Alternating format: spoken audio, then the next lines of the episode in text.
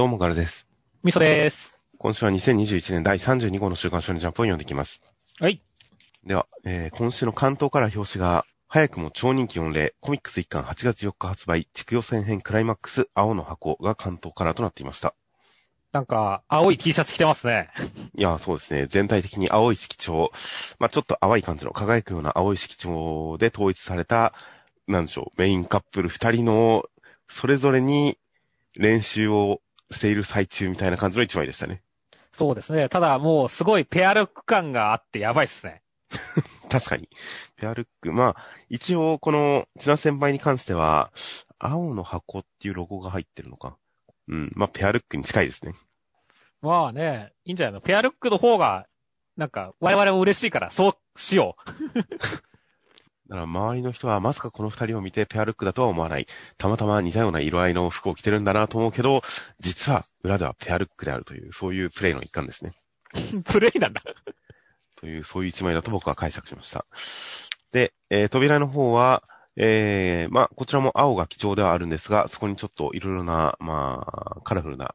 パステル調のいろいろな色の乗っかった感じの扉へ、千奈先輩にもてあそばれる大輝くんという一枚でした。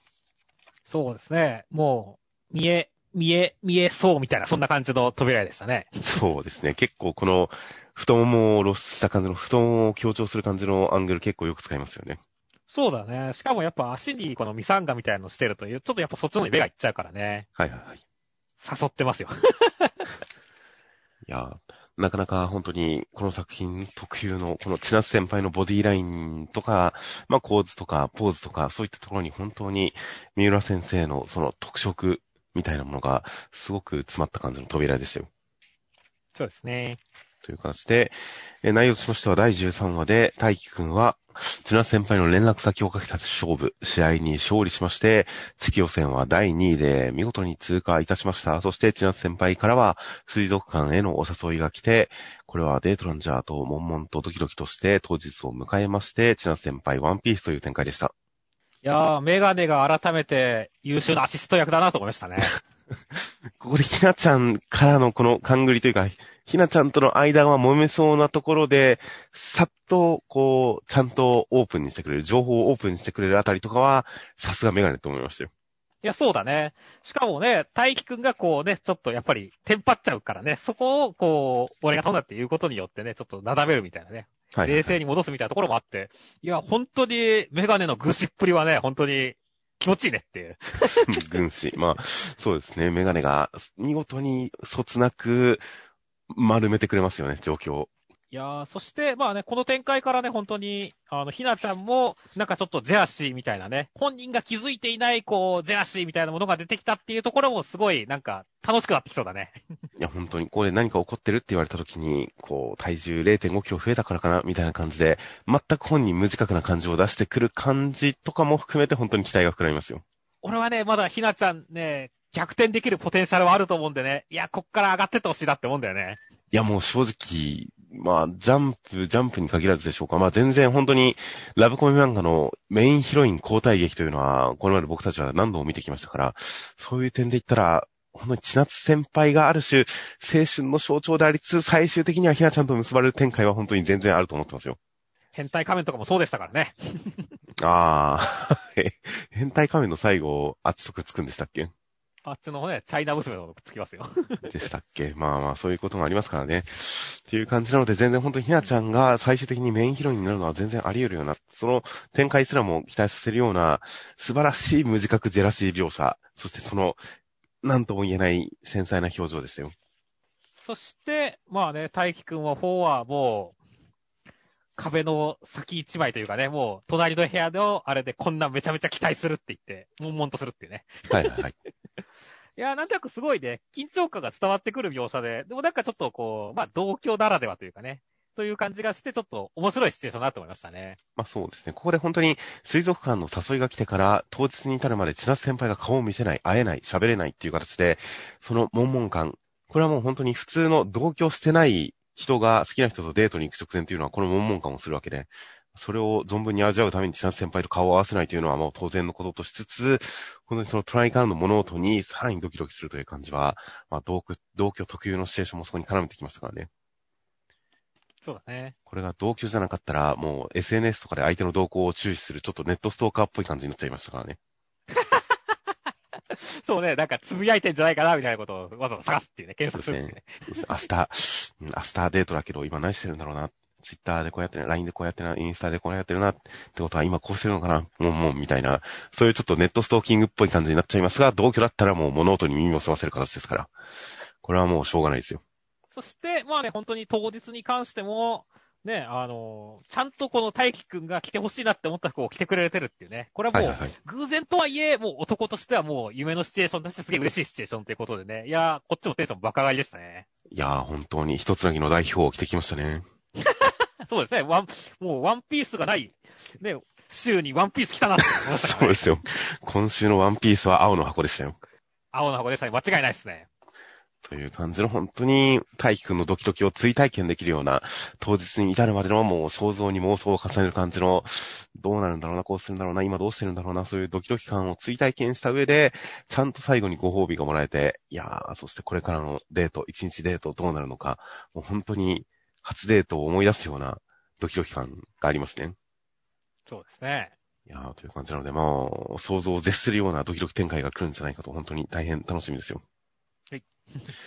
では、続きましてが、えー、ドクターストーンの第204話、内容としましては、千空君たちはスエズ運河を突破して、そして、えー、宇宙船を飛ばすための、その計算力を求めてインドに向かいます。そこで、えー100万人分の頭脳を持つサイという男を蘇らせたら、なんと、流水君のお兄さんでしたという展開でした。いやー数学の街ってなんだろうなーってちょっと疑問だったんだけども、もう普通にやっぱりその数学のできる人材っていう意味の数学の街だったんだっていうのは納得でしたね。はいはいはい。そこはコンピューターを改めて作るというわけではなくて、とりあえず、まずは人力で、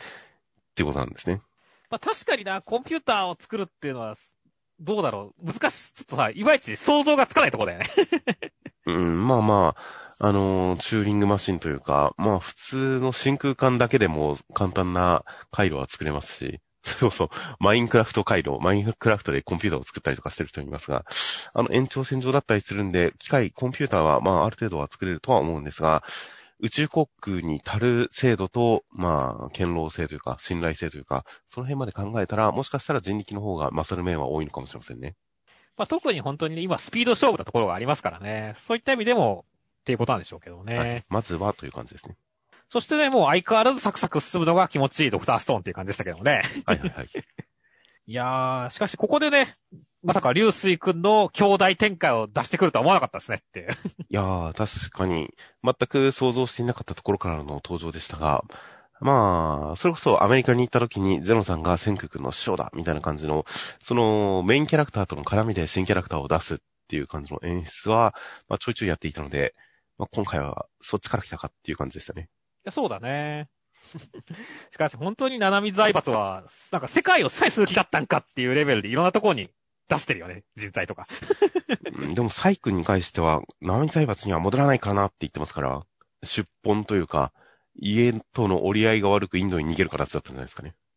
はいはいはい。そうかもしれませんね。いやー、なんか、流水くんまた生き別れの兄弟たくさん出てきそうな雰囲気だね、このまま行くと。まあ確かに、そのうん、財閥間で言ったらもっといてもおかしくないのかもしれませんね、兄弟。まあまあそういったところも含めてね、流水くんがこうなんかね、まあ、こう、弟キャラっていうのもなんかちょっとあんまり想像がつかないところなのでね、どんな感じになってくるかって楽しみだなって思いますね。そうですね。まあ、ある種、容量の良さみたいなところがその下の弟のイメージなのかもしれませんが、まあ、お兄さん、どういう関係なのかわかりませんが、何かデザインがこの両手真っ黒な感じですとか、まあ髪の毛も、この衣装のズボンもすべて真っ黒みたいな感じで、色的にキャラクター分けがされてるのも結構デザイン面白かったですね。そうだね。うん、いろいろと小道具とか形形状というか輪郭とかでキャラクターを表したりとかもしていますが、今回のサイさんに関しては明らかに流水さんとのコントラストも含めて黒い色、何か黒っぽいっていう感じのすごい印象が強いんで、そういうデザイン、キャラクターデザインも面白いなっていう感じとかもありましたし、あとまあ登場するときのこの、なんでしょう、多眼、多腕、顔がいっぱい、腕がいっぱいみたいなインド風の神様っぽい姿で現れるあたりとか、何の説明もなく流しますが、こ こういう演出とかも大変ハったりが効いててよかったですね。これほんと一瞬何やろと思ったからね。まあ、いろんな人がたまたまな同じところに流れ着いてたってことですよね。そういうことだね。地殻変動の中でということだと思うんですが、その辺を一切何も説明せず、ただの、なんか、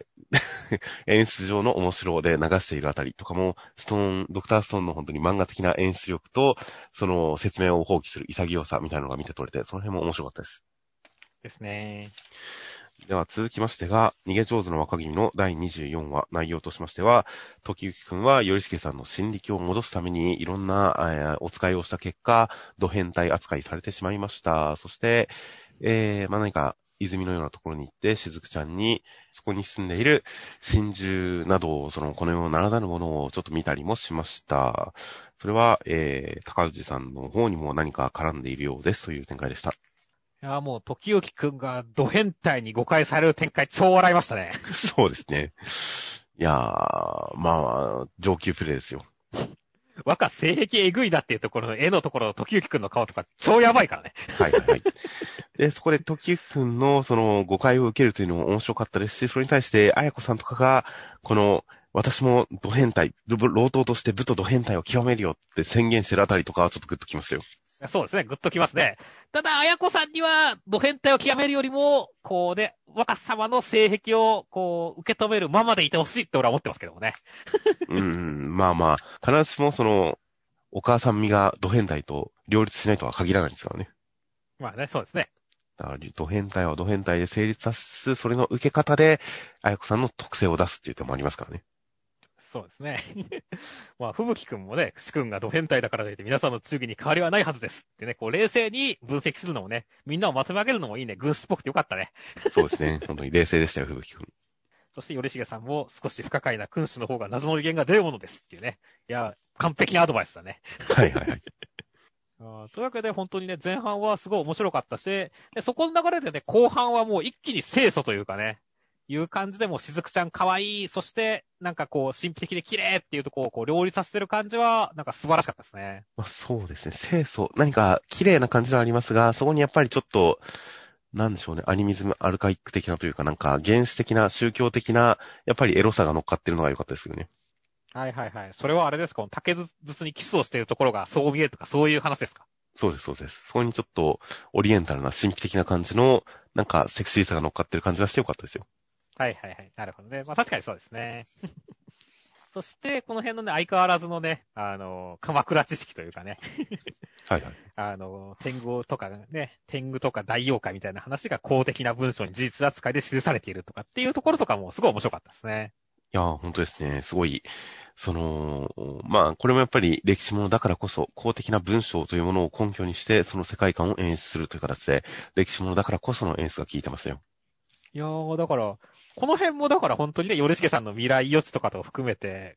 こう、高内さんの方にも絡ましてくるっていうのはね、本当にちょっとどう描いてくるかって楽しみでしょうがないよね。そうですね。なので、何か、まあ、単純に人が背負っている運命とか、そういう宿命とか、そういった、何か人知を超えた流れみたいなものの、ある種比喩的な意味でこういう存在が描かれてるのかなと思いつつ、それ以上の意味で物語に絡むこともなくはないのかな、どうなのかな、とか、ちょっとわかんなかったりはしますけどね。いやー、なんだろう、だから、しずくちゃんがね、この後、すごい絡んできそうな感じもあるし、でもなんだろう、すごい、こうね、この後やっぱり、こういう神様の流れってのは時代とともになくなってるわけじゃないですか。はいはいはい。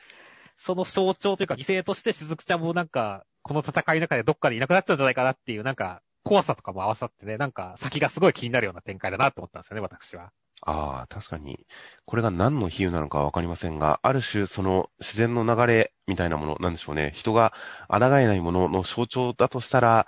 それに対して人間が抗る、人間が自分の力で歴史を切り開いていく、その転換点として何らかの、まあ、滅びというか、そういったものが描かれる可能性はありますからね。そうなんだよね。などなど、本当にこれ、真珠たちがどういった存在なのか、読み切れないところはあったりするんですが、いろんな使い方があるような気はしつつ、本当にこの世界の奥行きとか、何か神秘的な感じとか、まあ単純な綺麗さみたいなもの、この世界の綺麗さみたいなものが、また一つ増えたような感じがして、ちょっとこの作品のこの多面的な感じが増えてよかったですね。そうですね。では、続きましてが、センターカラーです。学園武芸アクション新連載第2話、センターカラー25ページ、寝る、武芸道業という形で、センターカラーは、あのーなんでしょうね、能面のような、大きな能面をつけた感じのネル君の一枚でした。そうですね。なんか天狗っぽい感じが、まあ本当に昔の武芸者、修験者みたいな感じでいいですね。はいはいはい。といった感じの、えー、まあ独特の筆っぽい感じの、えー、このペン使いの一枚。そして内容としましては、第2話で、ネル君は、アケビ先輩に連れられて、アマト武芸18班高校というところに、えー、来まして、そして、刀剣家と長江家の、えー、対戦決戦をやっているところに、助っ人として参加することになりまして、えー、アケビさんの双子の兄か弟かのジョークローさんと戦いますという展開でした。いやー、武芸18班高校、結構生徒多いし、カジュアルに、あの、真剣とか真相を使っててびっくりしましたね。はいはいはい。いやー、結構俺はね、あの、衝撃だったんだよね、今週って。いやーまあそうですね。これは、僕も短期集中連載の方では、その真剣真相、まあ、使ってはいるけれど、もうちょっと持って回ったというか、重々しい感じで使ってはいたんで、だいぶカジュアルには寄せてきた感じがしますよ。いやー、なんか殺し、うんぬんっていう話でさ、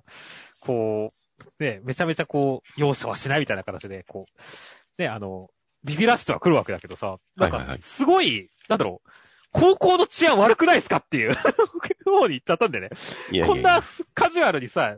あの、特にこの、素人じゃないですか、あの、はいはい主人公はいはいはいはい。に、刀すっても、真剣持たせてさ、普通に試合するってさ、いやいやいやって思いませんっていう。そうですね。これ、なんか、先週、あの、短期集中連載版と比較するのは、まあ今回限りでって言いつつ、今週も言っちゃいますが、これ短期集中連載の方だと、この真剣で戦う流れっていうのが、最初、ジョークロ君がネル君を追い返すためにやるなら真剣でしかやらないかな、みたいな感じで、えー追い返すつもりが、あ、じゃあやります、みたいな感じで、引くに引けなくなって、しょうがない、じゃあもう怪我するかもしれないけど、とにかく諦めさせよう、みたいな感じで始まるんで、もうちょっと、あのーフォローは聞いてたんですよね。うん、うん、うん。で、まあ、今回は今よりカジュアルにはやなってますよね、やっぱり。だから、結構、なんだろう、殺伐としすぎ、坂本とはまた別の意味で殺伐としてる世界観だなって思いながら読んでましたね。でもまあ、実際、そんなに大怪我したりとか死んだりっていう感じには多分ならない。実際今回も多分試合で多少相手切られてますけど、多分ほぼ無傷なんですよね。あの、あの、前哨戦というか副将戦だったりとかもするんで、基本的になんか世界観としては、例えるならば、ガールズパンツァーみたいな、あの戦車で撃ち合ってるけど、特殊な技術が使われてるから無傷ですみたいな、ああいうとんでも世界観なのかなと思いつつ読んでますよ。できればね、その説明を先にしてほしいんだよね。え えあの、実は特殊カーボンの鎖カトメラを背負ってるので真剣で切られても大丈夫ですみたいなさ。いやいや、ガルパンもあれ結構後から説明でしたから。まあね。なんで大丈夫なんだろうなと思ったら、後々特殊なって言われて、あ、そうなんだっていう感じでしたから。っていうのもあったりしますが、まあ、あとはまあ少年漫画的にやっぱりある程度ダメージ表現っていうのが、まあ、その作品でどのくらい軽く扱われるかっていうのはもうさその作品ごとに決めることですからね。そうですね。だから、ネルにおいては、このくらいの切り合い、出血に関しては大したことないんだっていうのを、まあ、この第2話で慣れさせていくつもりなんじゃないですかね。なるほどね。いや、はいもうだからね、本当に、やべえな、この高校、呪術高専より下手すりゃ治安悪いんじゃねえのっていう。なんか日常的に殺人事件とか起きてんじゃないのっていう怖さが俺は今週見ててブルブルしてましたけどね。殺人事件というか、試合ですから。明らかに何人か死んでるでしょっていう。ええ試合ですから、それは殺人事件じゃないですよ。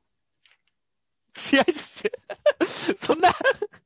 可愛がりで死んだら死死じゃないみたいな言い方やめましょうよ。ええ可愛がりじゃなくて、お互いにちゃんと真剣を使って試合をしてるんですから。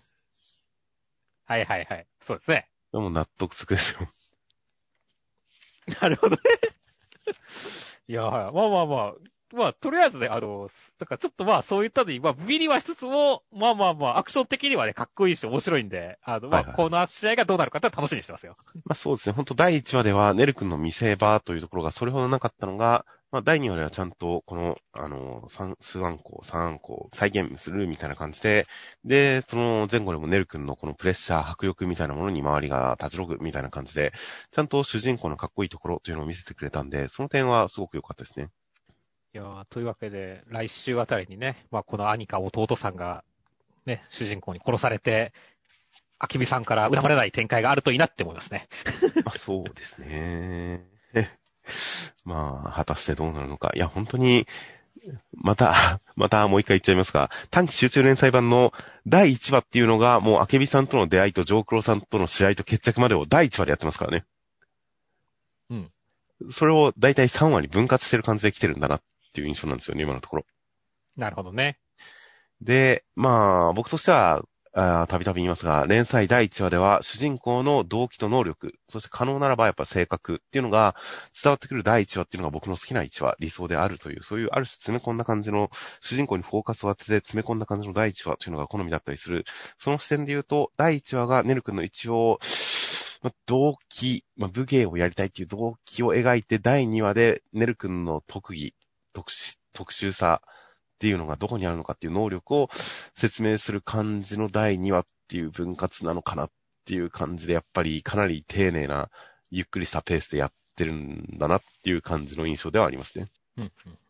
という感じではあるんですが、まあ、なんか雰囲気的には第1話の時よりも、なんか、なんでしょうね、みんなの待ったタイムみたいな感じとか、まあ、それこそ足を上にしてドターンって倒れたりとか、そういった感じの、やっぱりと、ちょっと牧歌的な雰囲気、ギャグ、面白みたいな、その辺の雰囲気は結構僕のやっぱり好みに近づいてきたんで、その辺はいいなと思いますよ。そうですね。うんなんか昔の80年代風というとあれですが、なんでしょうね、高橋留美子先生とかともちょっと違うような気はしますが、まあ、ああいったなんか、うん、おちゃらけた感じのノリっていうのが、だいぶ入ってきたのは楽しみなんで、まあこの辺のノリと、あとはその緊張感のある演出とかを両立させた状態で、果たしてこの試合がどういう決着を迎えるのかを楽しみにしております。はい。では続きましてが、マッシュルの第70話内容としましては、えー、ウォールバーグさんは、スペーズサーズ、ウラノスインクラネーションという回避不能の空間削除魔法を使おうとしたんですが、相手に時間を戻されてしまってやられちゃいそうなところを、えー、マッシュ君が膝で蹴りますという展開でした。いやー、マッシュ君来たーっていう展開でしたね。いやー、ほんとこの膝蹴りを見るために僕たちはマッシュルを読んでるんですよね。いや、全くもってその通りだね。いやー、本当にね、まあ、来るんだろうなとは思いつつもね、でもやっぱりこの、イノセントゼロさんがね、格が高いからさ、彼の凄さを見せるためにワールバーグさん死んじゃうのかな悲しいなって思ったところでもうページめくったらもうマッシュ君っていうね、はいはい。気持ちいいなんてレベルじゃないねっていう。そうです。やっぱ笑っちゃいますからね。笑っちゃいますからね。しかもこの膝、すごいがっつり入ってるからね。そうですね。首も折れてんじゃないのっていうレベルで入ってるからね。いやー、は気持ちよかったね。いやー、本当に誠意ですからね。そうだね。軽いっすね。いやーという感じの本当に、これぞマッシュルという最後の見開きでしたよ。いや、全くもってその通りだね。ほんとそれまでの展開は最後のこれが見たいがためのもう前振りでしかないからね。はいはいはい。いやでもそこで本当にちゃんと前振りとして、特にそのウォールバーグさんが過去を回想して、そしてこれからの若者たちの未来のみたいな、そのイメージシーンの若者たちがみんな、あの、とけてるんですよ。まあね。この世界はもっと良くなるはずだっていうイメージシーンに出てくるマッシュ君含めみんながちょっととぼけてる感じもいいんですが、そういう感じの何か未来を思うこと、その理想の気持ちとか、あとその自己犠牲の気持ち、その理想というのが叶わず泣いてしまうというその心折れる感じとか、その辺の前振りはすごくグッとくるものがあって、まあ本当にいい前振りですよ。いや、そうだね。ここで来たかって感じがあるし、いや、この後ほんとマッシュ君をどうするんですかね時を止める相手にも筋肉で勝たなきゃいけないじゃないですか。そうですね。時間を巻き戻す、時間を任意に巻き戻してますからね。そうだね。しかも肉体を、まあ、老化させるんで、まあ、魔法をかわしつつ、殴って、戻されても殴って、なんとか殴っていくしかないですね。いやー、まあそれかね、この一撃で実はもうイノセントゼロ、首が折れてるから勝負つきましたっていう展開。ああ、案外、僕はそれもいいですけどね。イノセントゼロ変換っていう。そうだね。それでもいいね。確かに。うん、衝撃の展開ですけど、それくらいでもいいなとは思っていますが、まあ、まあまあ、なんとかマッシュ君には本当、父親に、息子が父親にしてあげられることは、肩を叩くか、殺してやることだけらしいですからね。それ何のセリフですかえカジさんの受け売りのミサさんの受け売りですよ。ああ、そうだそうだ。言ってましたね。いやー、まあだからそういうことですからね。じゃあまあ、ね、やっぱ確かにね、イノセントゼロさんは父親ですからね。まあ、殺してやるしかないですね、もはや。そうですね。ここで父殺しの展開が来るんじゃないかと、それはもう大変楽しみにしております。はい。では続きまして、アンデッド・アンラックの第71話、内容としましては、フーコちゃんは、えー、君に伝われ、英語名が、という、from me, you me というのを、えー、改めて読み直して、自分の気持ち、まあ、好きという気持ちを確認して、自分の能力、アンラックの能力を進化させようとしていました。一方、そのアン、アンダーの基地は、えー巨大なユーマに食われて移動中です。12月24日にスプリングさんを倒しに行きます。クロちゃんと協力して、まずはそれを伝えるぜっていう展開でした。いいね。12月24日が決戦って、もう、期待しかないね。そうですね。ラブ的な意味でもすごい再会が待ってそうですね。いや、もう全くもってその通りだね。もうなんか、終わった後のパーティーとかもあるんだろうな、みたいな感じでさ、すごい楽しみになったね。これだけでっていう。ああ、確かにもう本当アンダーとユニオンが共同でクリスマスパーティーをやってほしいですよ。いいですね。そういう展開もありですね、全然。はいはいはい。いやー、というわけでね、すごい、そこだけで期待値が高まったし、まあね、本当に先週からの期待通りね、クロちゃん、いたぜっていう展開は良かったですね。はいはい。一瞬、どっか服に擬態してるとしたら、フーコちゃんに触ってるとしたら、すげえ量のアンラックが溜まってるんじゃ、とか、先週ちょっと思ってたんですが、まあ、腕時計になることで直接触れずについてきてた感じだったみたいですね。そういうことだね。この辺もちゃんと考えられてますねっていう。そうですね。だから本当、クロちゃんをアンラックにして、スプリングにぶち込んだら勝てそうだけど、クロちゃん知るなと思ってたんですが、そういう展開にはならんそうですね。でも、それは最終的にありそうな展開ではあるんだけどね。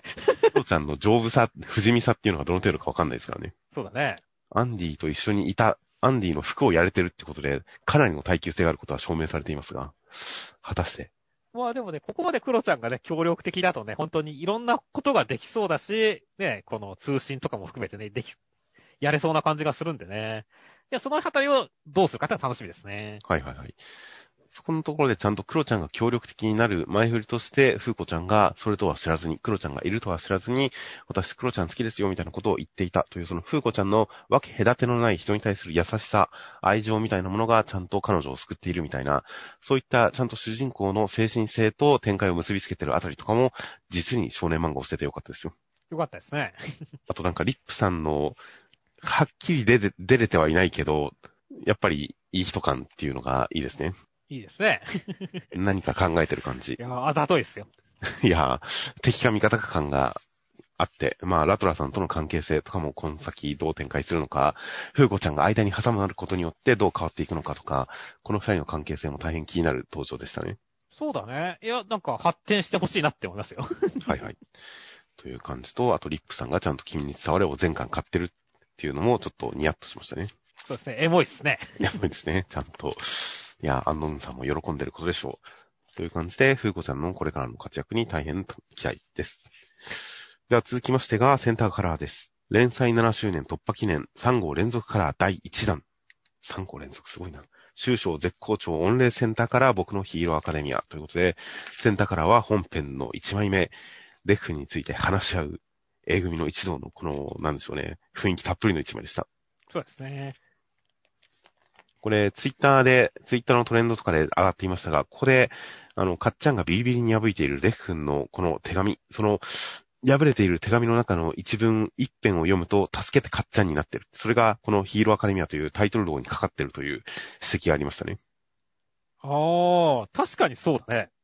助けてかっちゃんという、この、実際、このビリビリに破いた手紙、デフ君からの手紙がコマの外にこう落ちていって、タイトルロゴにかかってるっていうのはなかなか意味深な描写ですからね。そうだね。だからまあ、その辺は明らかに狙ってる気がしますよね、確かに。まあ本編もそういう展開でしたからね。はいはいはい。という感じの、そういうセンターカラーの1枚1ページ目から内容としましては、第319話で、A 組のみんなはデフ君のことをまあ、助けると誓って、えー、エンデバーさんも巻き込んで、なんとかデフ君の居場所を知って助けに来ました。デフ君は止まらないんで、力ずくですという展開でした。いやー、A 組のみんな頼もしいね。いや、本当に、もう、ここで、まあ、主要メンツがそれぞれ決意表明とかしてやるぜみたいな感じの最初の会議シーンもいいですし、その後、エンデバーから通信機をもぎ取るメンツがまあ、たまんないですね。そうだね。この、セロ君とミネタ君とか、この、なんかこう、横に控えてたっていうか、性格的にすごい控えめなメンツが、この GPS の受信機を奪い取ってるところからの A 組一同宣言みたいな感じは、本当に、もうみんな、やるなっていう感じですよ。飯田くんがね、こう、委員長らしくね、こう、ね、みんなのことを、ね、ことを、みんなの意見をこう代弁してね、友人が茨の道を歩んでとしながら明日を笑うことはできませんっていうところもすごいかっこよかったし、よかったよね。はいはいはい。いやー、そして、もう本当にね、来週は、そのデク君対 A 組っていう展開ですけどもね。はいはいはいいや、。楽しみでしかないっすねっていう。いやー、もう A 組のみんなも本当に努力に努力を重ねてきたとは思いますから、それが複数個性、化け物のオールマイト級になったデフ君相手にどう発揮されるのか、もう A 組のみんなの成長と、その先にあるデフ君の心ほだされる展開がもう楽しみでしょうがないですね。楽しみでしょうがないですね。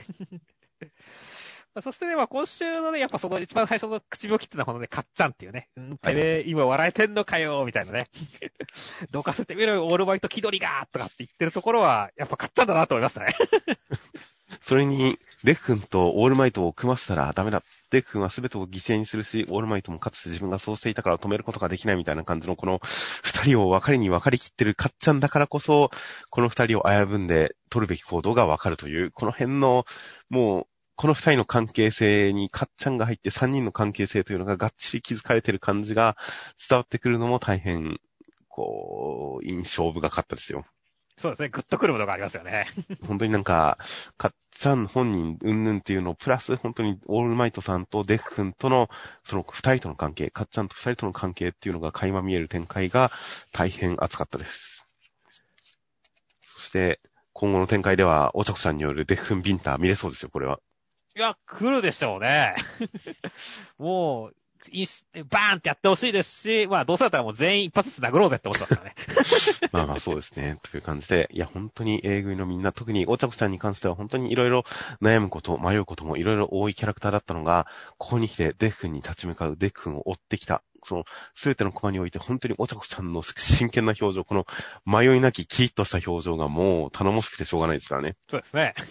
いやー、この展開、この二人の関係性もまた大変楽しみです。では続きましてが、レッドフードの第3話内容としましては、ベロー君は人狼に銃向けたけど、なんか撃たなかったら、撃ち損ねてたら、人狼がその弟分の心臓を食って巨大化してやばいんで、頭を使ってベロー君一人で頑張るぜっていう展開でした。いやーグリムさんがね、こう、狩人っぽくね、あの、どんな人狼も殺さねばならない甘っちょろい義憤は捨てろみたいなことを言ってるのは、格が高くてよかったですね。まあ、すうん、そうですね。このお話のベロー君がどういう立ち位置でどういう風に向かっていくのかがわからない感じだったりするんで、果たして、ベロー君は今後もその人狼というものに対して思い入れを持っていくのか、ちょっと脳裏をよぎったのは、こう、鬼を殺すときにどうしてもそこにこう同情していく炭治郎君。師匠は鬼に同情するなって言うけれど、みたいな。あの辺の鬼嫌い鬼殺隊の中でも唯一、ちょっと異端な心持ちで鬼に接していた炭治郎君みたいな、そういうのを、そういう存在がちょっと脳裏をよぎったりもしましたが、果たしてベロー君のこの思い、相手が人狼でもそれにこう気持ちを入れてしまうというのが、強制されるものなのか、それとも彼特有のもの、この世界を変える要因として何か今後働くのかっていうのが、まだわからないんで、グリムさんのこの立ち位置っていうのもまだ僕の中でも、半然としきらないところがあったりしますね。ああ、僕はもう完全にそのあたりの情みたいなものは、このベロー君の半人前気質なところの欠点だって思ってたから、だからこそそれを導く存在としてのそのグリムさんっはいはいはい。ていう展開だと思ったんだけどね。うん。なるほど。確かにそ、炭治郎君とかそっち方面の可能性も言われてみればあるのか。なので僕は、まあまあ、さっきも言いましたが、主人公、何が見たいか、主人公の能力と動機づけと性格が見たい。その、まあ、それぞれのユニークさですね。この、この世界におけるユニークな能力、ユニークな動機、ユニークな、えー、性格というのがまあ、知れたらいいなと思うので、その点、ベロー君のこの精神性のこの世界唯一無二のところ、彼しかないところ、彼のみの持っているものっていう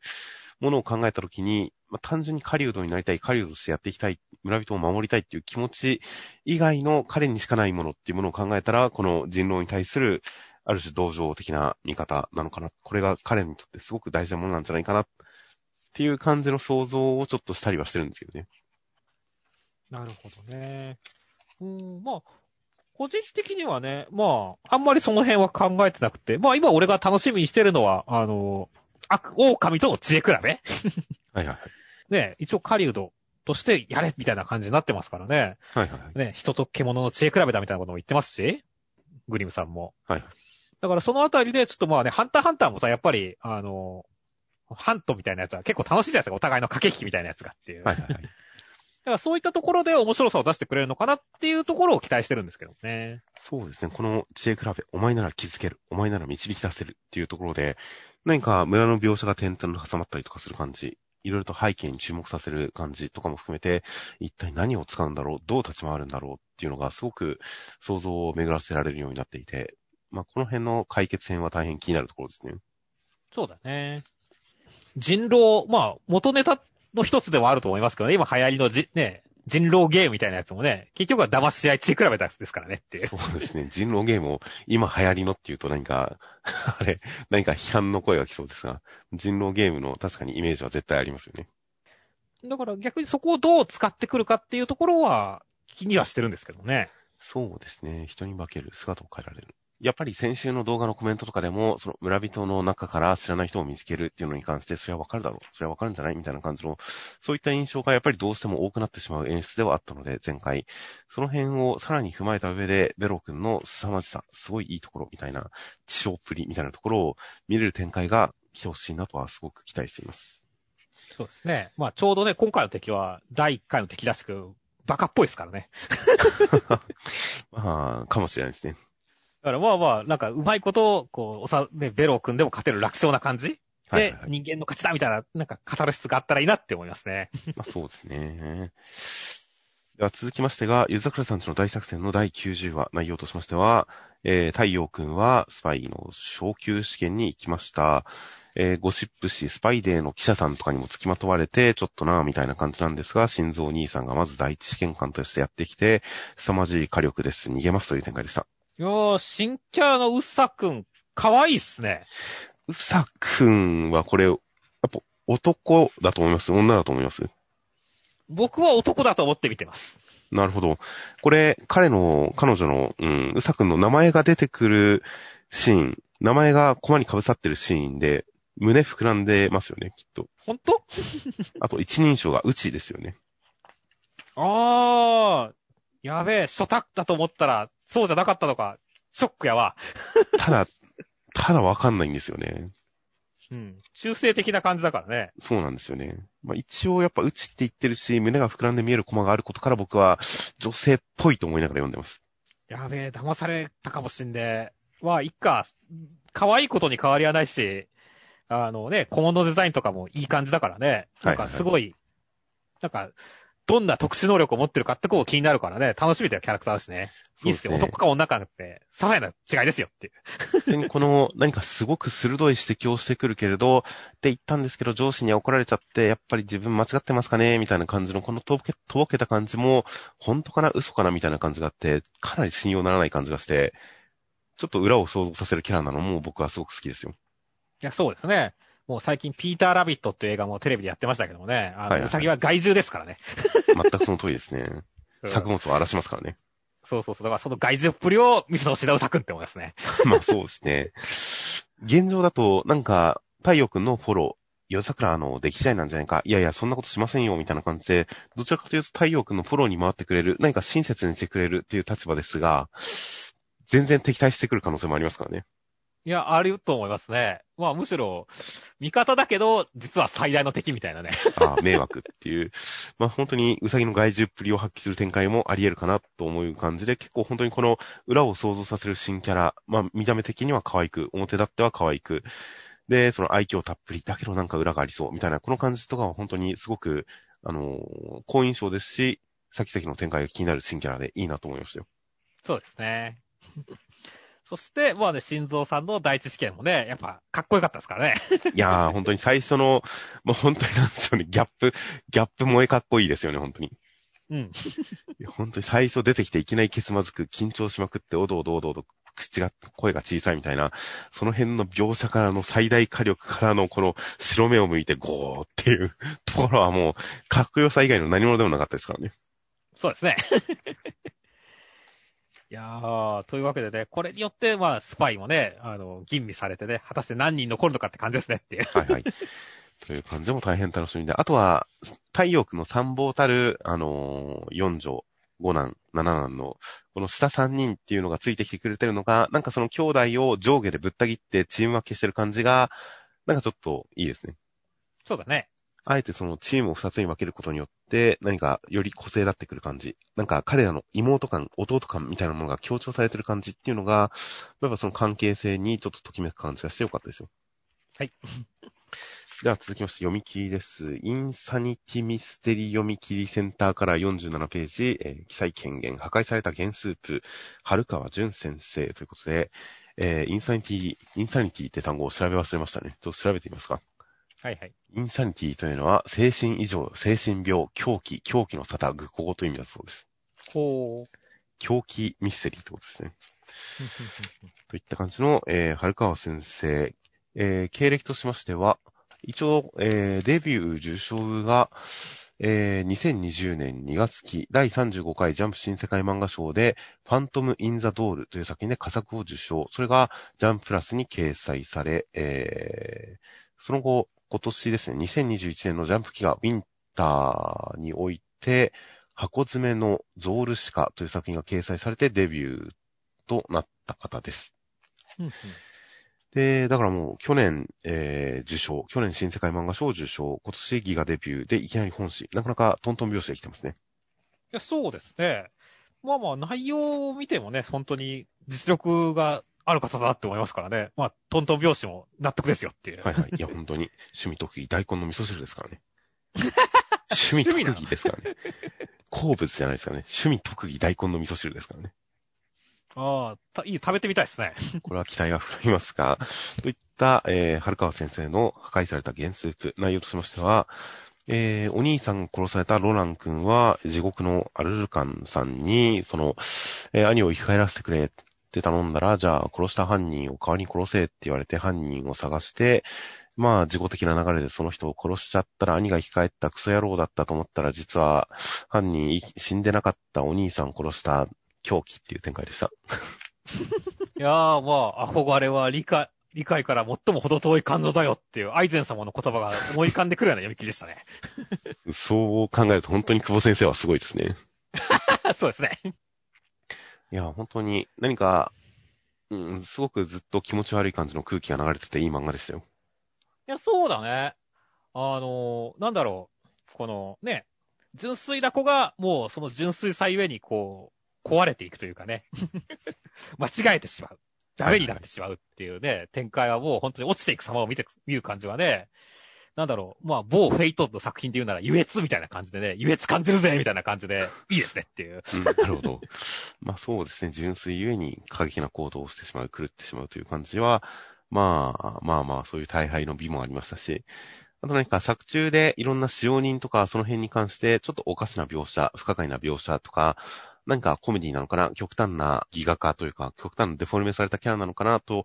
いうのもありつつ、ちゃんとそのキャラクターそれぞれの裏に何か事情があって、理屈が通っていて、で、ちゃんとその全てが一貫した一本のストーリーになってる感じとか、その、なんでしょうね、世界観、キャラクターの配置、描写等々を含めて、いやー、すごくちゃんとしてる漫画でした。いやもう絶対作者はね、この胸くそ悪い漫画を少年ジャンプで乗っけて小学生とかも見て、うわーなんだこれってトラウマになってるのを想像しても喜んでなってますからね。うーん、うんまあまあ、かはわかんないですよね。意識的にトラウマにしようと思ってるのか、いや、いい話だろう、これ、と思いながら、無自覚にやってるのかわかんないですよね。そうですね。まあどっちでもやばいですけどね。まあまあ、まあまあ、でもこのくらいのビターさは全然いいですよ。ありですよ。めちゃくちゃちゃんと味になってると思いますからね。はいはい。で、本当にあとはロラン君のその純粋、危うい感じのロラン君とか、やっぱりそれに、それを導く、まさに狂言回しのアルルカンさんのキャラクターとか、立ち居振る舞い、ちょっとしたセリフの言葉選びとか、すべてすごく印象的ですし、なんでしょうね、文学作品からの引用とかもすごく印象的でかっこよかったですし、そういった何か演出の奥深い感じとか、何か本当に雰囲気をちゃんと成立させてる感じとか、もう独特のものがあって、いやー、どんな連載を書くのかすごく読んでみたいですよ。いや、ほんとそうですね。なんか、約束のネバーランドとか、あの辺の枠を、枠をっていうとちょっとあの、あんまりイメージじゃないかもしれませんが、いやなんか、また新たなジャンプの一分野を開開拓してくれるんじゃないかなっていう期待のあるいい作品でした。そうですね。作者のめちゃくちゃポテンシャルを感じる作品だったんですね。はいはいはい。という感じなので、いや、本当に早く連載してくれたらいいなと楽しみになってくるような読み切りでした。では続きましてが、ブラッククローバーの第299話、299話なんですね。えー、内容としましては、えーメイキュラさんの攻撃にみんなやられちゃいそうな中、ガジャさんが、えー、ロロペシカさんを、こう、ちょっと足止めしまして、自分のもう命をかけたような感じの究極、えー、雷究極魔法を一撃、メイキュラさんにかましたんですが、果たしてっていう展開でした。いやー、ガジャさんの一撃、し相手方のシルエットを見ると決まってる気がしねえっていう展開でしたね。全くしないですね。全くしないですね。いやー、なんだろう、無駄死になのか、どうなのかっていうね、ノエルちゃんが心臓を出て、むき出しの心臓を狙ってやるって一生懸命頑張ってはいるけれども、絶対心臓出てねえよって思いますからねっていう。そうですね。いやー、まあまあでもこのブラックロバーという作品ですから、果たしてこれが効かなかったとしても、それが完全な犬死に無駄死にっていうことにならないと思いますよ。まあ確かにね。いやー、だからちょっと本当来週どうなるかってね、引いたわけですからね、気にはすごいなりますよね。はいはいはい。という感じと、本当にガジャさんがその攻撃魔法を使えないロロペチカさんのために頑張ったんですよ、みたいな回想も乗っかりましたから、本当この辺の因縁をすべて踏まえた展開で、ガジャさんとロロペチカさんも、こう、ハッピーエンドにたどり着いてくれたらいいなと、大変期待したいですよ。そうですね。あとはね、本当に、あの、バニカさん。あの、メギキュラさんにもう憑依されて黒くなっちゃったバニカさん。はいはいはい。なんか今週で体半分吹き飛んでる感もあるんで、もう復活はないのかなって思うと悲しくなってきましたね。ああ。でもまあ、メギキュラさんいても死ぬ。うーん、どうなんでしょうね。やっぱり何かしらの決着落とし前はつけてほしい気がするんですけどね。そうそうそう。やっぱね、あの終わり方だとちょっとやっぱ寂しい感じがありますからね、バニカさんもっていう。はいはいはい。ちょっとだから、バニカさんの行く末がどうなったかっていうのを来週ちょっと気になってるところですね。そうですね。本当関係各位全員がどういう風に報われるのか、オチがつくのかは大変気になる戦いですよ。ですね。では続きまして、センターカラーです。連載1周年記念スペシャルコラボという、これは本編とは違うのか、でも一応書いてありますね。あの、僕とロボコとリンナというのがコラボをして、なんかロボコが AI 化するらしいですね。おー、ロボコのツイッターとかでね、横割りメンゴ先生とのやりとりの写真とかが載ったりしてましたけど。はいはい。まあ、やったら楽しいですかね、やっぱり。うん、僕も今ちょっと試しに入れて会話してみましたけど、まあ、もともとこの女子高生 AI リンナみたいな、この AI も出た当初に試して全然会話が成立しなくてすごい残念だったんですが、ロボコ AI もちょっと会話は成立しないですね。ああ、もうロボコはそんなこと言わないみたいな。そうですね。あのーなんか、膝って言っても、はい、みたいな感じですし、いや、膝って言って、はいはロボコじゃない、確かに。好きな領域展開は？みたいなことを聞いても、ちょっと何言ってるかわかんないみたいなこと返ってきますし。やばいっすね。なんか、頑張ってほしいっすね。いやー、ちょっとこれ AI っていうレベルじゃ絶対ないと思うんですけどね。うーん、という感じの、まあ、まあ、がっかり AI やったりはします。で、あとは、この扉絵の方に関しては、もう祝連載1周年。えー突破記念。大人気にマジ感謝で超御礼クソ豪華センター微増19ページ。テレビアニメ化希望ということで、大変めでたいですね。何も始まっちゃいねえけどなって。テレビアニメ化を希望してるなんてなんてめで、なんてめでたいんでしょうね。という形で、えー僕とロボコ、内容としましては第49話で、えー3年前、ボンド君が転校していた時にガチゴリラとモツオ君は周りを遠ざけていたんですが、ボンド君の優しさに救われて親友になりましたという過去のお話でした。いやー、3年前、ボンド君ちょっと可愛いっすね。まあそうですね。大変可愛いですよ。まあ本当に本編はね、普通にいい話だったよねっていう。いや、もうめちゃくちゃいい話ですよ。そうだね。すあの、やっぱガチゴリラとかね、モツオが、やっぱ今とはちょっと表情が違うんだけど、笑い方とかも含めてね。ただ最後のページでは、最近のね、笑い顔に近いものになってるっていうね。あいつもの、モツオとガチゴリラだってなって、すごい嬉しくなる展開っていうのも良かったですね。いや、本当にエピソード1、ライジングっていう感じがして、本当にビギニングっていう感じがする、なんでしょうね。僕とロボコビギニングっていう感じがして、いい一話でしたよ。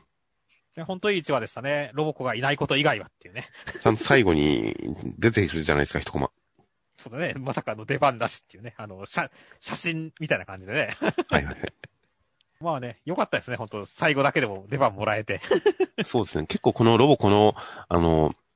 結局あれはとか、あれ私はみたいな感じの、その、なんかちょっと虚無に囚われてる時のロボコの笑顔好きですよ、僕は。そうなの？そういう時いつもロボコは笑顔なんですよね。確かにそうだね。思ってたのと違うとか、あの、ちょっと虚無に囚われてるオチのロボコは大体いつも笑ってるんで、あの笑顔のロボコは好きですよ、僕は。じゃあもう見れて満足ってことですね。いや、そうですね。いいロボコだったと思いましたよ。はいはいはい。あと、まあまあ、本当にね、文句の付けどころがないわけですけど、あえて一個文句を言うとしたら、あの、カラー扉絵でロボコ1周年企画っていうのがあるわけですけどね。はいはいはいそ。この1周年記念グッズのロボコ抱き枕が、ちょっとエッチなのがいけないと思いますねっていう。ロボコは僕そういう目で見たくないんですよねっていう。なるほど、確かに、ロボコの抱き枕、そうです。甘さ控えめって書いてありますからね。果たしてこれをエロいと見るかどうかは、人によるんじゃないですかね。ああ、人によりますか。まあ、いつものロボコっていう見方もできますからね。まあ確かにね。普通に服、いつも服着てるキャラが水着になってたら、それはエロい抱き枕ですけど。うんロボコがスカートを上げてるのいつもじゃないですか。まあね。これをエロいと見るかどうかは、まあ、人によるかなという感じではありますよ。まあね、ビジュアル的にはそうでもないけど、これをこう抱くという前提で考えたら、ちょっと、やばいなって思いましたね。ああ、まあ確かにそうですね。やばいの意味がどういうやばいかはわかりませんが。まあ、これがベランダとかに干してあっても悪い印象はないですけどね。いや、悪い印象あるでしょ。全然、あ、ロボコ好きなんだ。いい人だなっていう感じですからね。いい人かな？なるかな？まあまあ、ジャンプ読書はみんななると思うけどさ。もう愛嬌もあるいいキャラですし、全然いい抱き枕だと思いますよ。これがさすがに水着姿とかだったりしたら僕もちょっと、あの、眉を潜めるかもしれませんよ。はいはい、そうだね。ロボコの水着姿の抱き枕は、ちょっと解釈違いありますね。ですけど、まあ、いつものロボコですからね。それは普段のロボコはエロいってことですからね。ミスさんにとって。うん、そうかもしれませんね。あそれはしょうがないですよ。では続きましてが、坂本デイズの第31話、内容としましては、シンくんはルーちゃんと合流しまして、で、自分の能力を駆使してみんな見事に助け出して脱出しました。途中スラーさんっぽい人に会ったりもしました。オーダーの人たちは映像を回収して帰ってきましたという展開でした。いやー、シンくんとルーちゃん、シンくんと所長、会うやつが結構あっさり流されちゃったのは、ちょっと残念だなと思いましたね。ああ、まあ、ピンチに駆けつけるみたいな展開ではそれほどなかったですが、まあ一応その後のちゃんと能力を駆使して仲間を助けるみたいな展開のところで、所長との間の和解展開みたいな、そういうのはやってくれたんで、まあ、ちゃんと、なんかちゃんとやったなっていう印象はありましたけどね。はいはい。まあ確かにね、まあ個人的にはもっとねっとりやってほしかったっていうところでだけですからね。でも最低限のことは確かにしてくれましたからね。まあこれって後にね、また絡むことも出てくるでしょうからね。その時にまたさらに発展してくれたいなって思いますね。はいはいはい。という感じと、あとはまあ、スラーさんが何か登場しましたね。いや、そうだね。いや、スラーさん、一人だけ画風が違う登場の仕方するじゃないですか。もう画風が違うと思いますよ。これでも本当にその、すごい強者感というかね、あの、この世のものじゃないかみたいな感じが出てて、いい演出でしたね。はいはいはい。いや、本当に。で、その、シンくんが頭の中で殺される演出っていうのも、今まで坂本さん相手にしかやってこなかったですからね、基本的に。そうね。うんだから本当に、これだけでちょっと坂本さんと同レベルか、それ以上か、みたいな感じの雰囲気が出てくるんで、大変格の高い登場の仕方をしてましたよ。そう思いますね。そして、結構その、シンくんがさ、この、誰々を探しに行くところでさ、あの、このフロア何人だ、二人声が聞こえるとかみたいに言ってる話で、はいはいはい。で、スラーさんと会って、なんか他に人がいないっぽい雰囲気じゃないですか。いやーでもこの後に、なんか、助けてるんだと思いますよ、二人。俺はこの二人っていうのはスラーさんのことかなって思ってるんだよね。あー、なるほど。だからまあ二重人格とか、まあなんかかもしんないし、っていうなんか秘密のこう伏線なんじゃないかなって思ってるんですよね。あ、確かに全然僕、よく読んでなかったです。いた、あ二人いた、あそこだって言ってるところにスラーさんがいるんですね。そうそうそう。確かに。二重人格っぽいですね、これは。そのあたりもちょっとどうなるかっていうのは楽しみなんですよね。いやー、確かに。こうなってくると、今後登場してくるどのキャラがスラーかもわかんなくなってきますね。そうなんだよね。セーター脱いだら、体格まで変わるかもしれませんからね。そんなジョジョの ボスみたいな。ドッピオかよっていう感じですが。だから、確かにこの二重人格設定、伏線はすごく気になるところですね。うん。いやー、そして、オーダーの人たちもね、あの、ちゃんと目的がね、あの、スラーの映像の回収だったっていうところで、格もちゃんと残しましたからねっていう。はいはいはい。いやー、というわけでね、本当にいい感じでね、みんな分かれたんでね、まあ、次の、どんな感じのて展開で、また三者のね、運命が開口するかってのは楽しみですね。まあそうですね。いろいろと、世界観がいろいろと複雑に広がっていく感じの1エピソード。それをシンくんの、まあ、里帰りみたいな話で、まあ、綺麗にまとめた1話となりました。という感じなので、まあ、次のエピソードは誰が中心に来るのか大変楽しみです。では続きまして、高校生活区の第46話内容としましては、えー、一郎さんはクラスメートの西くんの家にお呼ばれして、まあ、後から、孝太郎くんが呼ばれて、ちょっともやっとするんですが、まあ、ゲームに、みんなでゲームに興じて、えー、喜んでいるところにセールスが来ましたっていう展開でした。いやーもう大人だって童心に帰って遊びたいんだぜっていう回でしたね。まあ、年の差は関係ないっていうことですね。い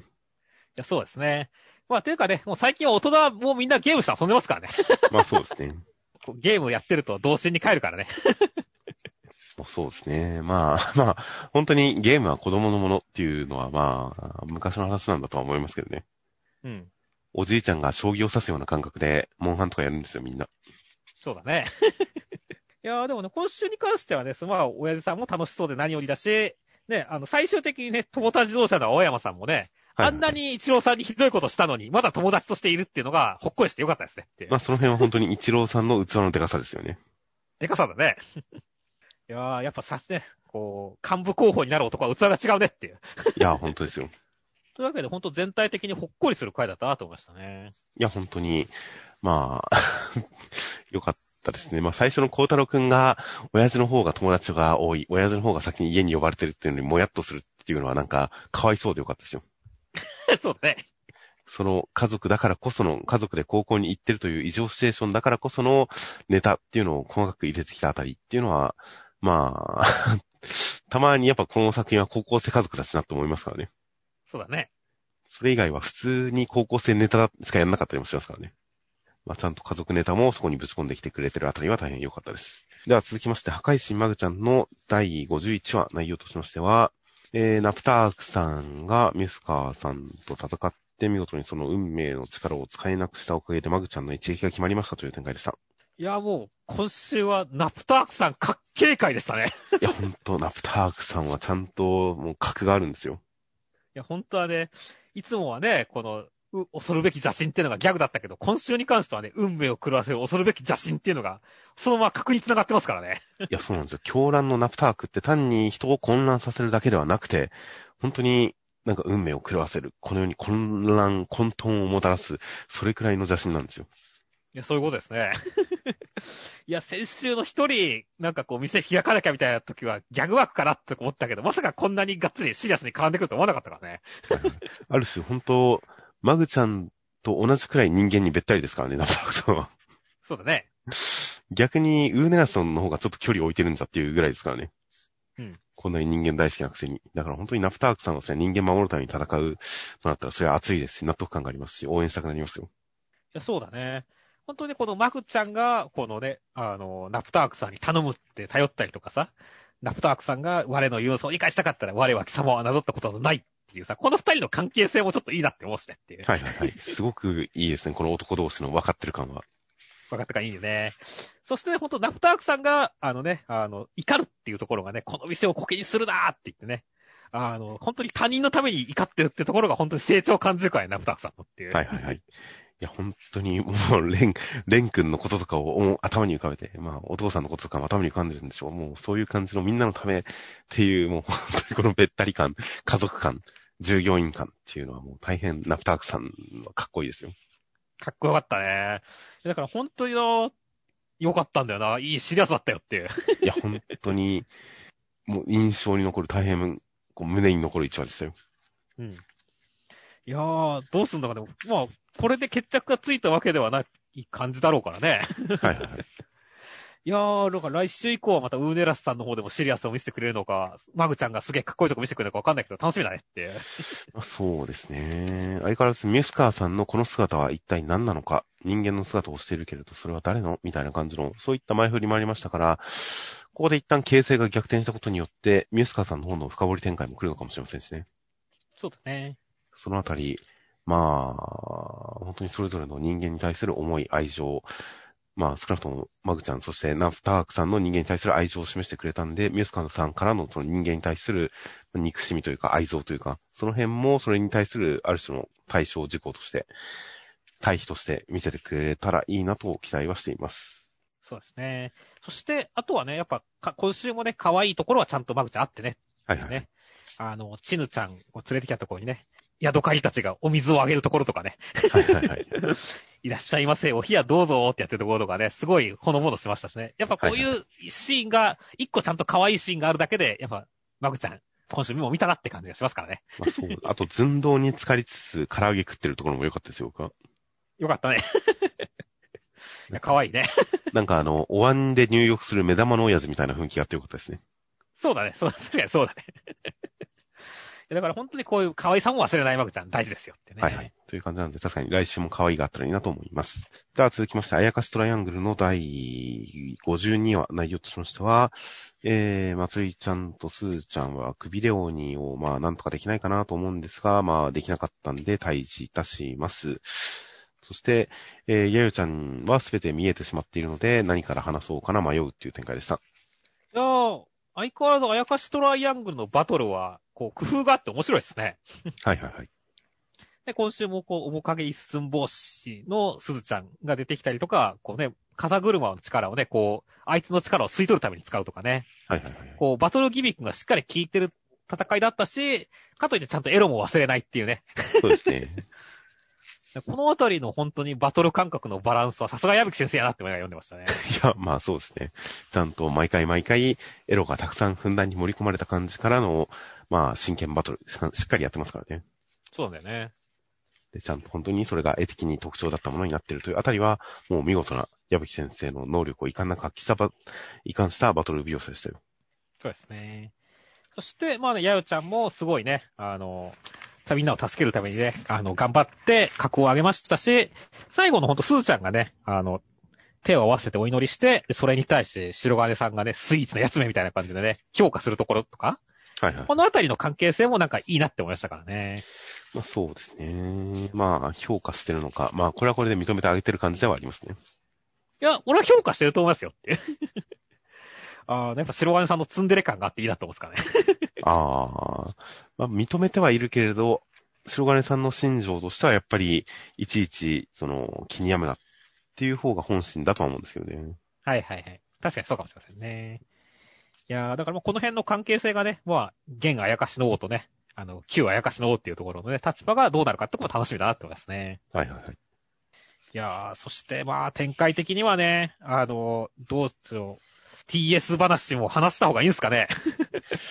えー、別実は男だったんだって一緒にお風呂に入った中ですからね。うー、話さなくていい気もするけどね。うーん、話してドタバタ混乱に拍車をかけて、やゆちゃんに新たな性癖が目覚めてほしい気もしますよね。うん、まあ僕は混乱と混沌がきちんと お話として成立するんであれば混乱と混沌が好きなんで、まあ、うまくばらしてくれてもいいような気がするんですけど、果たしてどうなるのか大変楽しみですよ。確かにですね。では続きまして、ジャンプショートフロンティアです。今週は、ハイファイクラスターの後藤一平先生最新作、ハイテンション卓球読み切り15ページ、卓球外。ということで、内容としましては、卓球世界チャンピオンの辰木優さんは、えー、卓球に、まあちょっと産んでる感じで、温泉街に行ったらそこにすごい卓球をする少年がいて、えー、なんか、すごいいい気持ちになったんですが、いや、卓球楽しくなったんですが、その街ではみんな卓球、卓球の木、卓球を使って、こう、すごい戦っているところで上等っていう展開でした。そうですね。まあ、柔道図を思い出す感じでしたね。確かに。田舎町に行ったら達人ばかりというのは確かにそういう展開でしたね。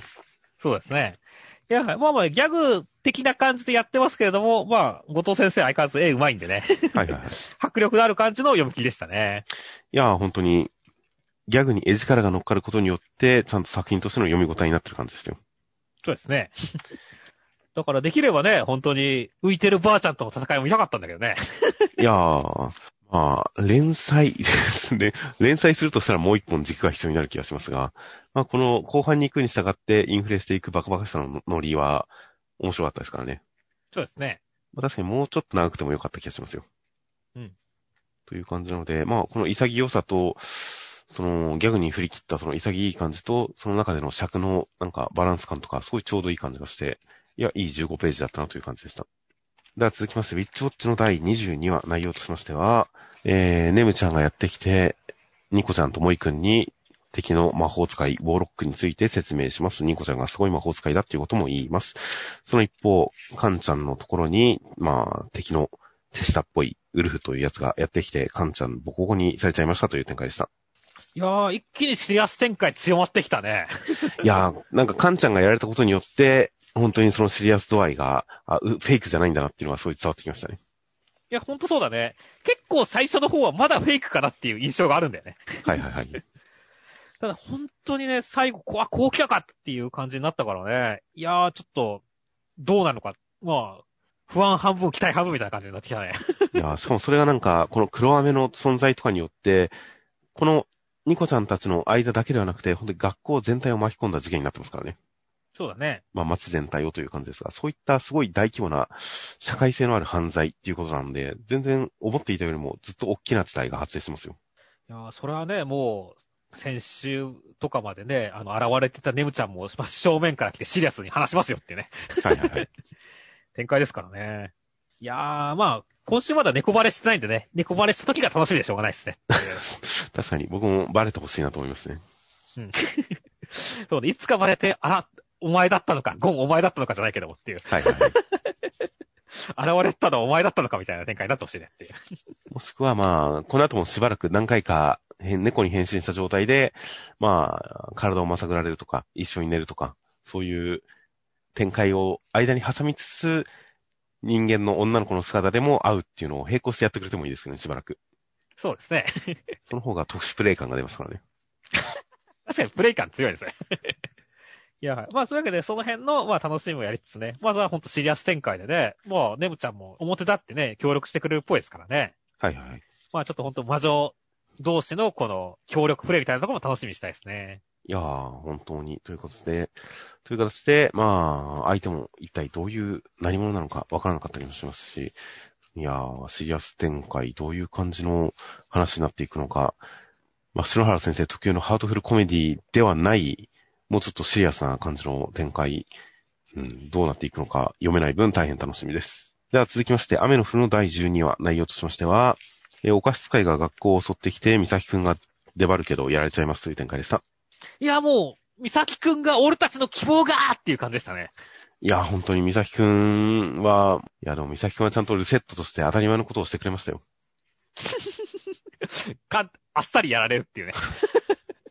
前に出て行ってやられるという、本当リセットとして当たり前のことをしたまるですよ。いやー、でもな、俺はな、美咲くんがこのメッキがめっちゃつく、ついてくる展開結構好きだったんでな、こんな秒で剥がれちゃうのは悲しいんだよなっていう。まあ、まだこっからなんか、なんかあれも実は罠だったのかみたいな展開があるかもしれませんからね。いや、それは期待したいですね。眠りの心じゃないけどもね、一回気絶してからが強いみたいなね。はいはいはい。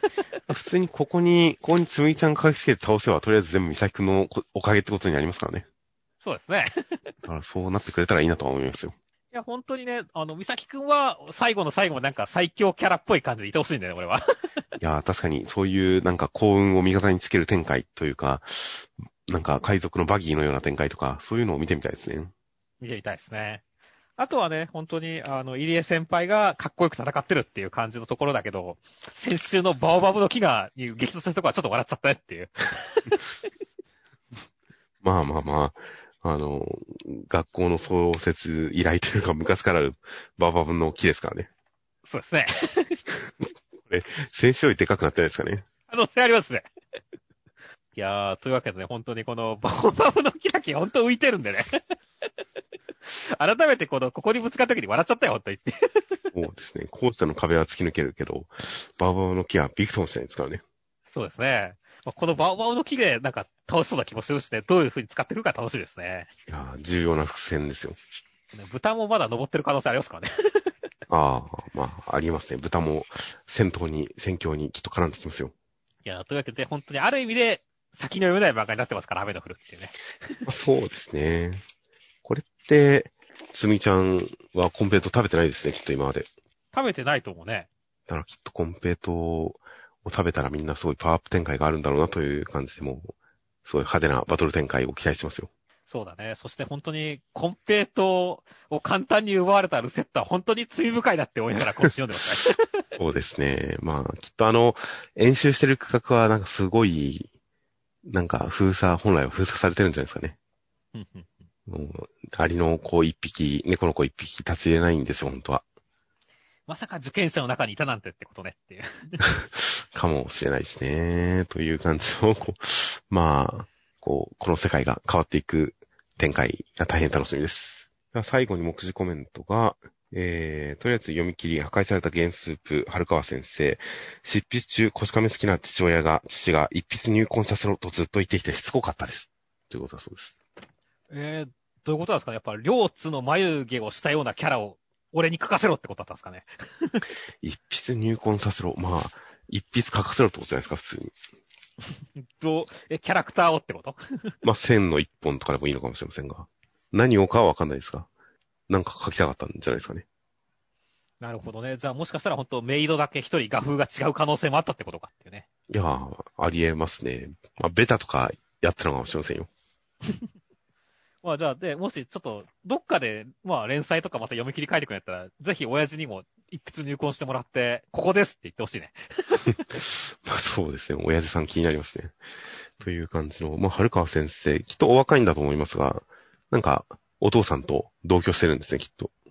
そうだと思いますね。ご実家住まいなのかなというのが、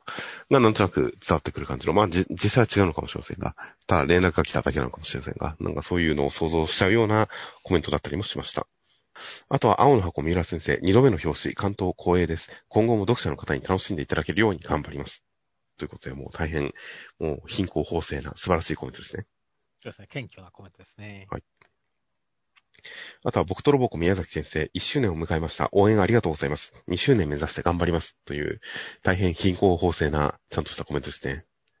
いやそうですね。まあ3周年、4周年と続けれるポテンシャルはあると思いますんでね。頑張ってほしいなって思いますね。いや、本当に、なんかギャグ漫画の中でも特にこう、ストーリーの比率が高い漫画ですからね。うん。全然続いていける気がしますよ。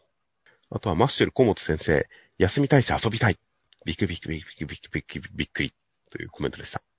いや、もう相変わらず好感度が高い好きっていう感じでしたね。ただ、ちょっと心配にはなりますけどね。まあ、どっかで休んでもいいんじゃないですか。そうですね。だから、アンデッド・アンラックの戸塚先生、千ハサ見に行きたい、千ハサ見に行きたい、千ハサ見に行きたい、わーって言ってますから、二人で見に行ったらちょうどいいんじゃないですかね。そうですね。いいと思いますね。という感じの先行のハサミ見に行きたい戸塚先生だそうです。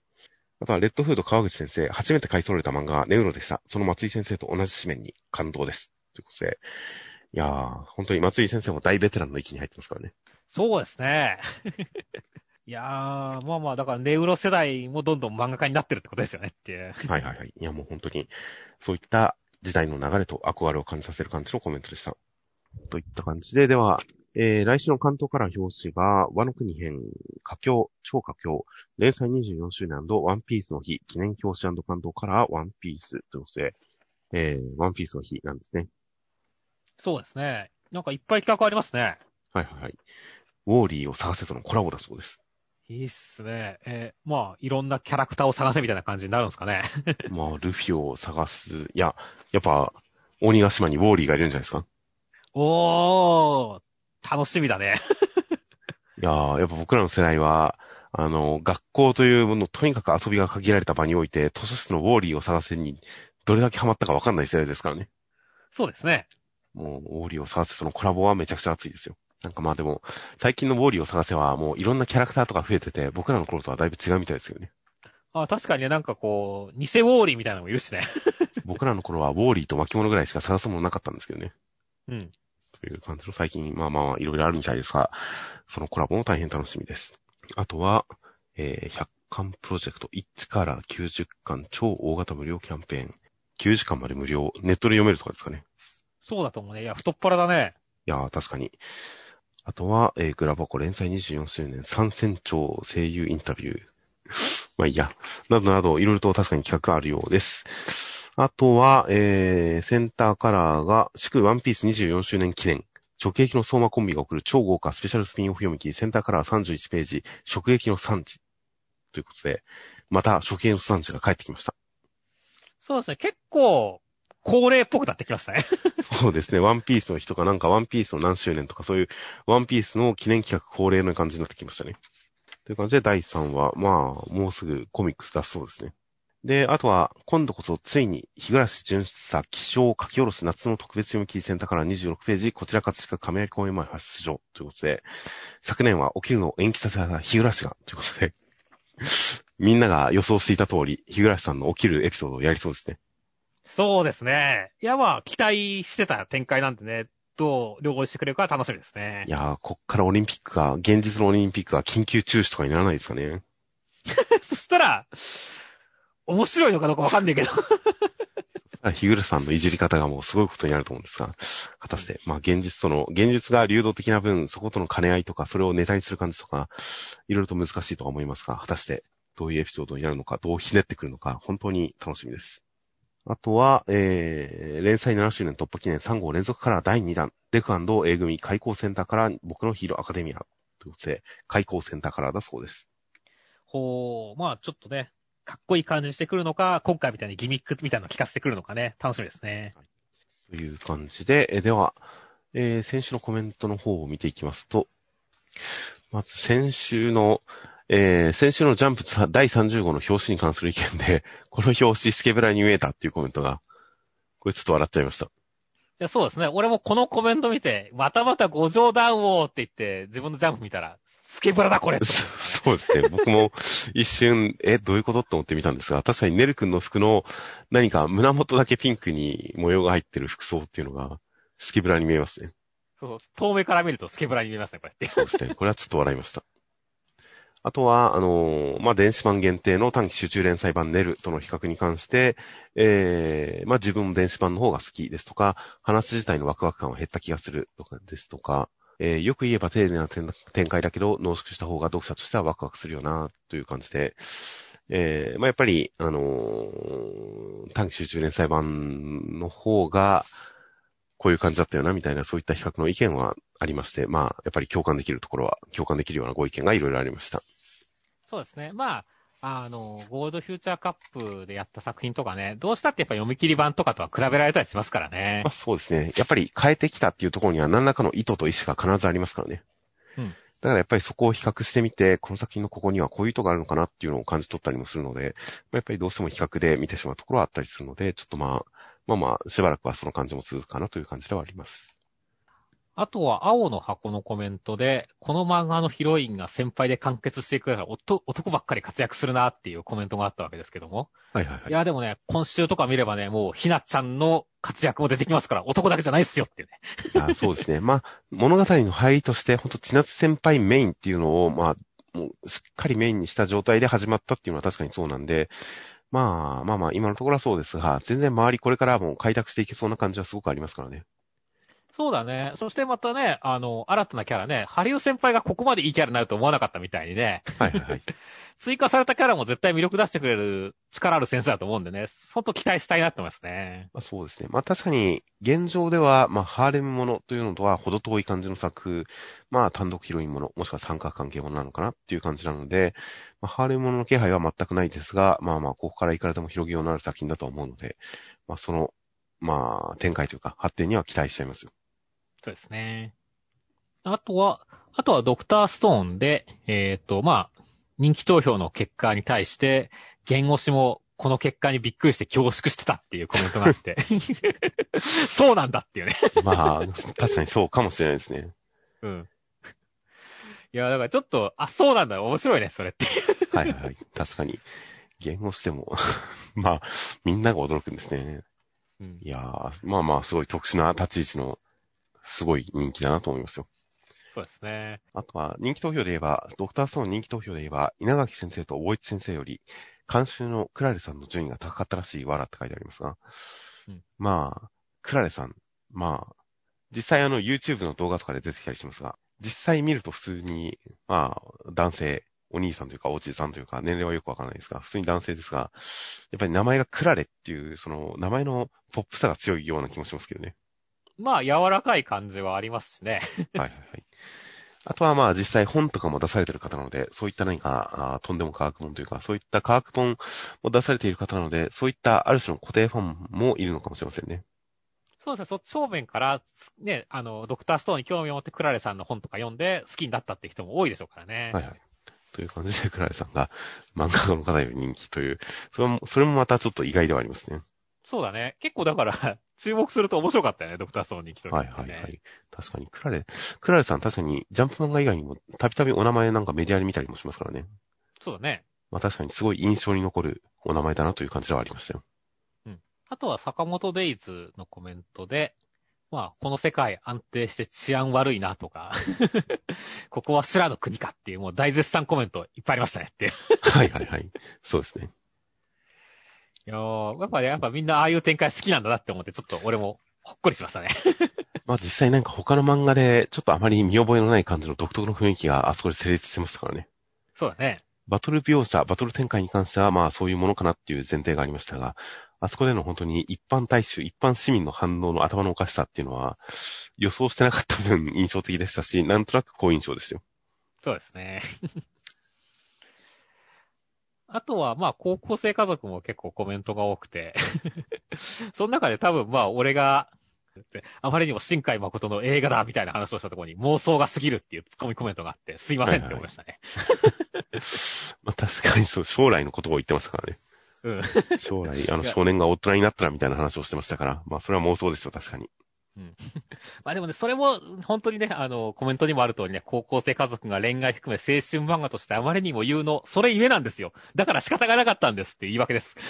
そうですね。あまりに言うの青春恋愛漫画としてコメントがありましたが、まあ実際本当にあの家族間というか家族関係みたいなところに行くと、まあやっぱり違和感コメディというところがもうかなり多めに出てきたりしますが、いやでも、それはそれで家族ネタとして本当に青春の一端を描いたりしますが、それと同時に年齢差というものがすごく青春として、なんでしょうね、大きく作用している場面がいっぱいありますからね。そうだね。だから、こ家族、家族で高校生になるって意外と本当に広がりのある設定でしたね。思った以上にね。あの、ギャグとしてはともかく、青春として本当に広がりがありましたね。そうだね。そこは本当に、まあ、ギャグとして、もうまだ広がるポテンシャルもあると思うし、青春に関しては本当に予想だにしなかった広がり方だよね。そうですね。家族関係と高校生を同時に描いたり、年齢差と高校生みたいなものをしっかり描いたりっていう感じの本当にいろんな広がりのある作品だなというのが最近都民にわかりますよ。あとは、やっぱりね、クーロンズの、もうコメントやっぱ最終回だけに多かったですね。はいはいはい。まあ、その中で本当にね、あの、まあ、もう最終回かってやっぱみんな注目してるわけですけどもね。作中のモブが、作中のモブが言ってた一言ですね。そうそうそう。で、それに対してね、本当に、それは最終回発言だけでロボコもビビるわっていうね、コメントがあって。確かになーっつって言って。むしろあれにインスパイアされたのかな？どうなのかわかんないけどもっていう。確かに野球の展開でもう最終回だぞって言われたら、終わるって思っちゃいますね、これから？そう、これから思っちゃうよね。いやー、まあだから、まあジャンプで野球漫画やるときは最初、それで毎回やってほしいなってますね。もう最終回か。まあ確かに。なんかまあ、意図的に入れてたんだとしたら、すごい印象的な演出で、記憶に残りましたね、それは。そうだね。